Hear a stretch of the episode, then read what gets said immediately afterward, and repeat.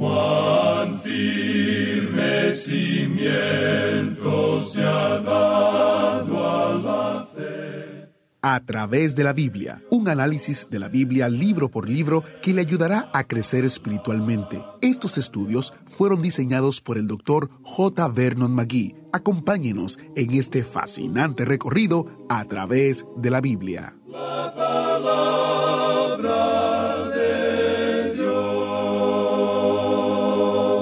Si usted se siente desanimado y menospreciado a causa de su fe, quédese con nosotros. El mensaje de hoy es para usted. Terminamos esta semana en Nehemías capítulos 2 y 3. Al entrar en el capítulo 3 en el día de hoy, llegamos a una sección que se puede llamar el Evangelio de las Puertas de Jerusalén, en la cual se nos lleva alrededor de las diez puertas de la ciudad de Jerusalén en los días de Nehemías y aplica el significado de cada puerta a nuestras propias vidas. Cada mes destacamos recursos relacionados con el estudio actual para ayudarle a profundizar su entendimiento de la palabra de Dios.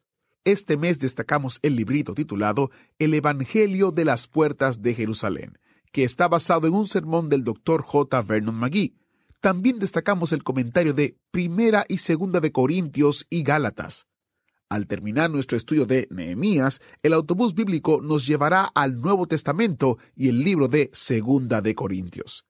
Para más información y detalle, puede visitar a través de la biblia.org barra destacado. A través de la biblia.org barra destacado. Quiero compartir un comentario que hizo un oyente. Bernardo, en Quito, Ecuador, él comentó una de nuestras publicaciones en Facebook. Le seguimos todos los días a las 5.30 por BBN de Guayaquil, Ecuador, y aprendemos bastante. Adelante, doctor J. Vernon McGee. Saludamos cordialmente al amado pastor, maestro, doctor J. Vernon McGee por las enseñanzas sistemáticas de a través de la Biblia. Muchas de ellas las uso en nuestra iglesia para enseñar a otros hermanos. Claro, con los créditos debidos. Muchas gracias, hermano Bernardo, por escribirnos y darnos este testimonio. Damos gracias al Señor por lo que usted está haciendo y qué bueno que usted utilice los estudios en su iglesia para edificar a otros hermanos. Es una herramienta valiosa. También damos gracias a Dios por BBN, que transmite el programa a través de la Biblia en muchas emisoras en toda América Latina. Quisiera clarificar un punto. El doctor J. Vernon McGee amado maestro de la Biblia y fundador del ministerio a través de la Biblia, se fue para estar con el Señor en el año 1988. Sin embargo, el ministerio sigue en la voz de Samuel Montoya. Continúa porque el doctor Magui dejó un legado maravilloso y el Señor ha bendecido y prosperado lo que él empezó. La fidelidad constante de los que trabajan en el ministerio y los que oran, por y ofrendan a favor de este trabajo ha permitido que el ministerio siga creciendo. Así que muchas gracias por ser parte de nosotros. Iniciamos nuestro tiempo en oración. Padre Celestial, te damos gracias porque tu palabra nos inspira, nos alienta y nos ayuda a conocer tu voluntad. Te pedimos que tú hables a nuestra mente y a nuestro corazón mientras entramos en ella con devoción y actitud de agradecimiento y con la esperanza de recibir tu palabra. Usa al Maestro. En el nombre de Jesús oramos. Amén. Con nosotros, nuestro Maestro Samuel Montoya y el estudio bíblico de hoy. En el día de hoy, amigo oyente, regresamos al segundo capítulo de Nehemías y comenzaremos a leer el versículo 17. Pero antes permítanos recordarle que Nehemías, cuando se enteró que las cosas en Jerusalén no estaban marchando muy bien, que la ciudad se encontraba en una situación muy triste y la gente muy desanimada, solicitó entonces una licencia de su trabajo con el rey de Persia. Él viajó hacia Jerusalén desde la capital de Persia, Susa, y fue acompañado por un numeroso cuerpo del ejército, como lo vimos en nuestro programa anterior. Y él había solicitado mucha ayuda y estaba bien que él hiciera eso. En cambio, cuando Esdras el sacerdote viajó, él no consiguió tanta ayuda como Nehemías. Esdras prácticamente viajó sin ninguna ayuda, pero Dios utiliza ambos métodos. Él lo guiará a usted, amigo oyente, de una manera diferente de la que me puede guiar a mí. y Él me guiará a mí de una manera diferente de la que puede guiar a otra persona. Notemos ahora que cuando Nehemías llegó a Jerusalén, no entró a la ciudad con un sonar de trompetas para hacerse notar. Él dice que simplemente llegó a Jerusalén. Una forma bastante callada, un método discreto es utilizado por él para hacer una inspección del lugar. Recuerda usted que él salió de noche para no llamar la atención de nadie hacia lo que estaba haciendo, porque quería saber de antemano si era posible o no realizar esa tarea. Él se dio cuenta de lo grande que la obra era para ser completada, pero aún así creía que se podía realizar. Nehemías era una persona muy optimista. Él es esa clase de personas que es bueno tener junto a uno. Y le damos gracias a Dios por hombres como él hombres de negocios que son amigos de Dios y que se han hecho nuestros amigos en la propagación de la palabra de Dios. Lamentablemente hay muchos también que son nuestros enemigos. Ellos están tratando de estorbar la propagación del mensaje de la palabra de Dios. Pero esa es la forma en que tiene que realizarse. Usted recordará que el apóstol Pablo dijo allá en su primera carta a los Corintios, casi al final de su carta, porque se me ha abierto puerta grande y eficaz, y muchos son los adversarios. Así es que este hombre Nehemías es uno de aquellos que querían reedificar el muro de Jerusalén. Luego de haber realizado su inspección y darse cuenta de la tarea que tenía por delante, él convoca una reunión. Leamos los versículos 17 y 18 del segundo capítulo de Nehemías. Les dije, pues, vosotros veis el mal en que estamos, que Jerusalén está desierta y sus puertas consumidas por el fuego. Venid y edifiquemos el muro de Jerusalén, y no estemos más en oprobio, entonces les declaré cómo la mano de mi Dios había sido buena sobre mí, y asimismo las palabras que el rey me había dicho. Y dijeron, levantémonos y edifiquemos. Así esforzaron sus manos para bien.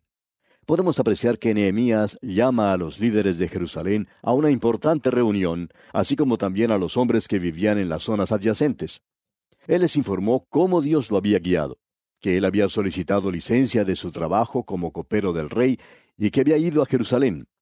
También les dijo que había realizado una inspección y que había visto cómo era la situación. Y por tanto les dice que deben realizar la obra. Les dice, Dios está con nosotros, hagámosla. Luego todos ellos respondieron con entusiasmo y dijeron, levantémonos y edifiquemos. De modo que podemos apreciar que Nehemías era un buen líder, un líder inspirado por Dios. ¿Y qué fue lo que sucedió? Pues simplemente que ellos esforzaron sus manos para bien para realizar esa tarea. Nehemías nos podía haber dado aquí una prolongada descripción de todo lo que estaba sucediendo, de cómo había llegado a un acuerdo con los líderes y cómo ellos habían reaccionado. Pero él no hace eso. Él es una persona muy modesta, que prefiere quedarse casi en el anonimato. Notemos ahora lo que dice aquí el versículo 19 de este capítulo 2 de Nehemías. Pero cuando lo oyeron Sanbalat Oronita, Tobías el siervo amonita, y Gesem el árabe, hicieron escarnio de nosotros y nos despreciaron diciendo, ¿qué es esto que hacéis vosotros? ¿Os rebeláis contra el rey? Aquí tenemos a los enemigos. Tenemos a tres de ellos. Este trío va a aparecer también más adelante en el relato, amigo oyente. Y suponemos que cada hombre de Dios no solo tiene personas maravillosas que lo ayuden, como Nehemías, sino que también tiene a personas como los que se menciona aquí, Sanbalat el Oronita, Tobías el siervo amonita y a Gesem el árabe. Y el enemigo utilizará diferentes métodos para tratar de disuadirlos, para que se desanimen de su tarea. Y por lo general, la primera actividad de ellos es la de reírse de uno, de ponerlo en ridículo. Un pastor nos cuenta que cuando recién se había convertido al Evangelio y trabajaba en un banco, dice que cree haber llegado hasta el límite. Había cometido pecados bastante grandes, Nunca olvidará, dice, cuando anunció que presentaba su renuncia y que el Señor le había llamado al ministerio. Dice que nunca se había percatado que uno podría ser colocado en ridículo de esta manera. Y nunca olvidará el día en que salió de ese lugar y lo desanimado que se encontraba. Se sentía como si debía abandonarlo todo y que debía regresar a su trabajo en el banco y decirles que todo había sido una broma. Dice, yo hubiera querido regresar y ser uno de ellos nuevamente, pero agrega que pronto se dio cuenta que a él ya no le querían más en ese lugar y que había perdido todos aquellos llamados amigos. En realidad no lo eran porque ellos no le apoyaban, sino que preferían seguir bebiendo licor y seguir haciendo las cosas depravadas que habían estado haciendo hasta entonces. Por tanto, dice este pastor, que se fue al colegio y cuán desanimado se sentía. Y luego también se dio cuenta de una situación similar cuando dio comienzo a su ministerio radial. Hubo muchos que debieron haber apoyado el ministerio. Sin embargo, le pusieron en ridículo. Dijeron que no creían en eso y que aún no creen en el ministerio radial de hoy. Sin embargo, a pesar de todo eso, dice él, comenzó con su ministerio y tuvo el apoyo de otros hombres muy buenos, quienes le decían, por supuesto, claro que usted puede hacer esta tarea.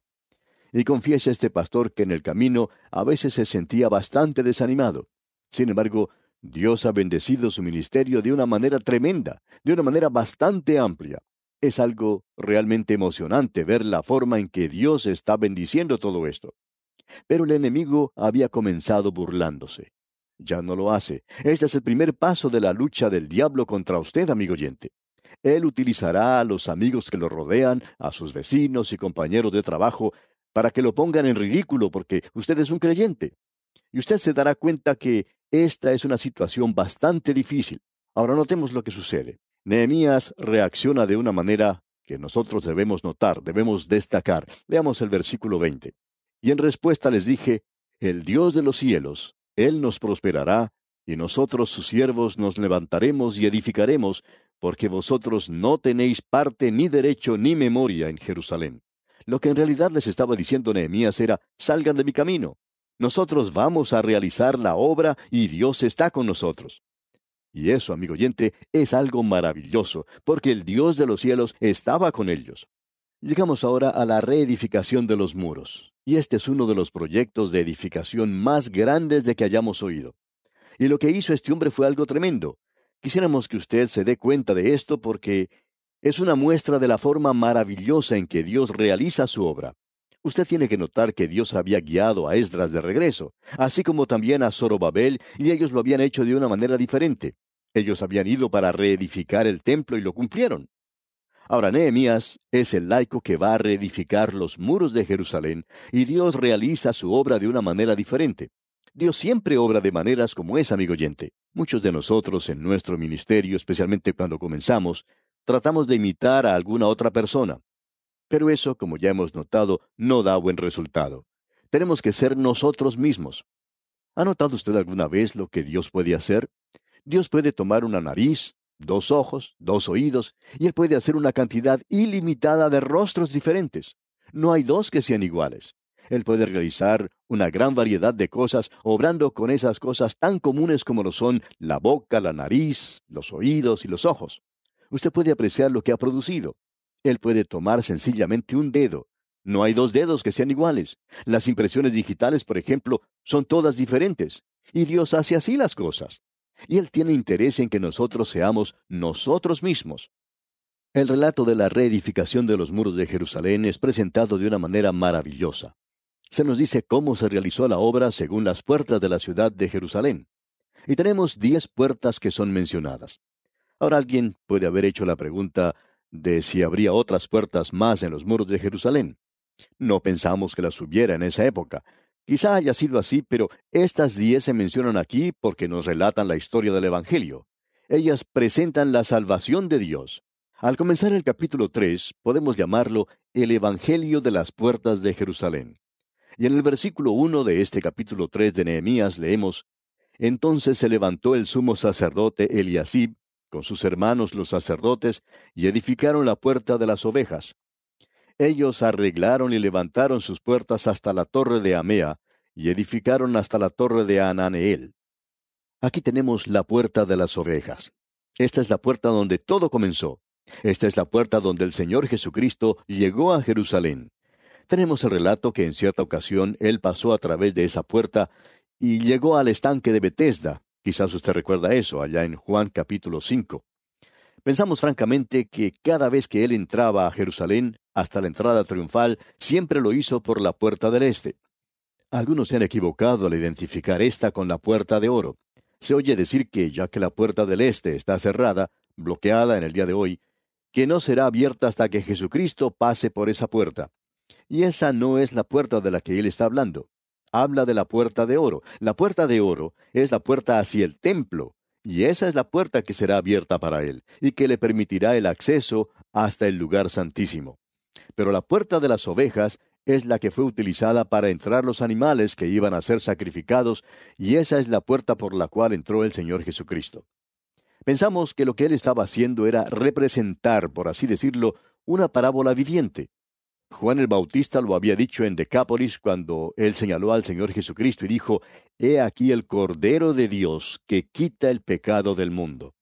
Luego él lo identifica nuevamente diciendo, He aquí el Cordero de Dios.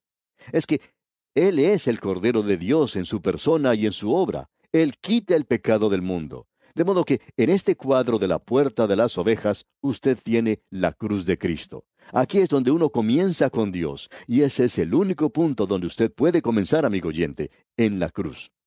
Dios no nos pide ni a usted ni a mí nada hasta cuando lleguemos a Cristo y le aceptemos como nuestro Salvador personal. Hasta cuando nosotros lleguemos a esa cruz, Dios no tiene nada que decirnos.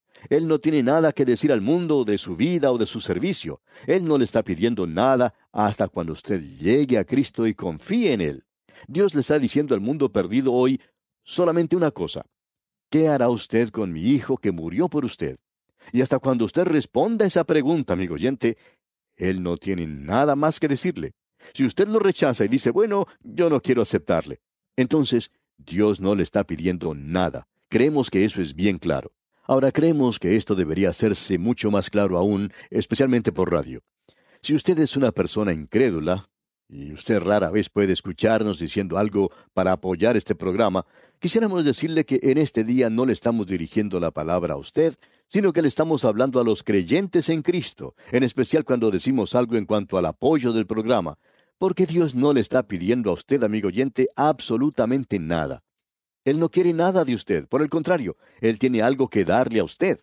Su Hijo murió por usted, y la puerta de las ovejas aquí nos representa esto.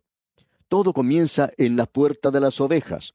Ahora notemos lo que sigue diciendo después Nehemías. El versículo 2 de este capítulo 3, en su primera parte, dice, Junto a ella edificaron los varones de Jericó. Ahora Jericó es el lugar de la maldición, y eso está al lado de la puerta de las ovejas. Esto es algo interesante.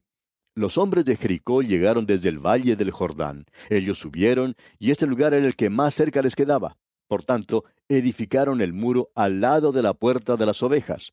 Cuando uno viene desde el Monte de los Olivos, en el camino de Jericó, puede apreciar que esto está allí mismo.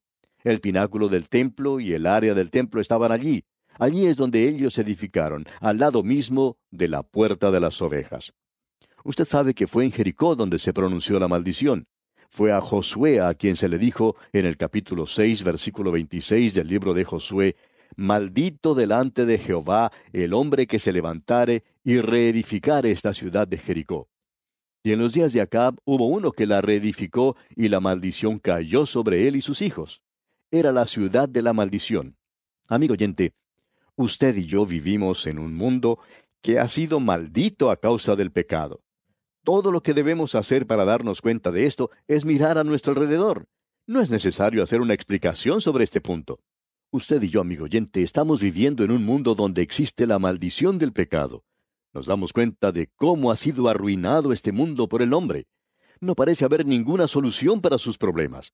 Y hay aquellas personas que están ubicadas en la actualidad en posiciones de influencia que no son creyentes en Cristo y que están diciendo que los problemas de hoy en día están más allá de las soluciones que pueden ser presentadas por el hombre.